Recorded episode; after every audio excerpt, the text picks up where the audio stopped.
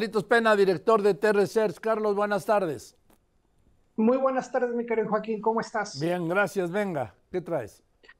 Si me lo permites, platiquemos de la actualización de cifras de desaparecidos en México. No, no, no solamente el tema de los homicidios ha crecido, también las desapariciones. Fíjate estos datos que quiero compartir contigo, Joaquín. 43.435 eh, denuncias de desaparecidos en este sexenio, solo en este sexenio. Repito la cifra, 43.435. ¿Qué significa esta cifra? Bueno, desde que se tiene registro de estos números, que es de hace 35 años, desde el 88, esta cifra representa 4 de cada 10 desaparecidos. Es decir, que en este sexenio han desaparecido 4 de cada 10 de, eh, personas que se han denunciado desapariciones. Pero más allá de eso, Joaquín, si lo pasáramos a minutos o a tiempo, que es una comparativa entre sexenios más fácil de registrar, estamos hablando de que al día en México, hoy en este sexenio, están denunciando o desapareciendo 26 personas al día, algo así como una persona cada 55 minutos, Joaquín. El sexenio anterior también fueron alta la cifra, fueron en total casi 53 mil en todo el sexenio y desaparecía prácticamente una persona por hora, 24 al día.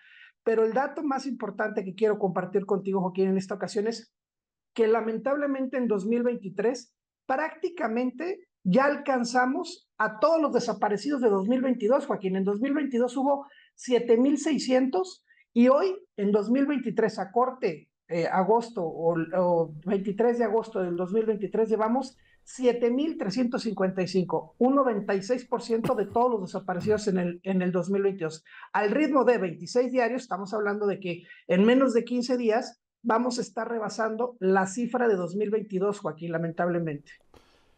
Estamos hablando de que estas son denuncias, 43.435 denuncias de desaparecidos, que había dicho el presidente que ibas a modificar o a revisar el método porque muchos de los desaparecidos ya habían aparecido y no se habían dado de baja de esta lista. Eh, bueno, estas cifras son de la Secretaría de Gobernación y son cifras dinámicas, ellos mismos le llaman, porque sí se van moviendo. Eh, por ejemplo, podríamos mencionar si en, el mes de julio marca que desaparecieron alrededor de 300 personas, a lo mejor para agosto modifican y, y, esa cifra vuelve a aparecer en 250 porque ya aparecieron 50. Sí son dinámicas, habría que ver qué es lo que van a revisar, pero lo que están reportando hoy la Secretaría de Gobernación, por cierto, que es el mismo gobierno federal, sí son cifras dinámicas y las van moviendo conforme van apareciendo o se van cerrando carpetas de investigación. Bien, gracias Carlos. Esto habría que agregarlo a los más de 164 mil homicidios dolosos. Hoy se superó la barrera de los 164 mil. Estamos hablando 164, ¿sí? Eh, 200, 207 aproximadamente. 207. Aproximadamente ya rebasamos los 200 mil si, si, sumáramos desaparecidos con homicidios. Así es. Gracias, Carlos. Buenas tardes. Carlos Pena, director de T-Research. Voy contigo.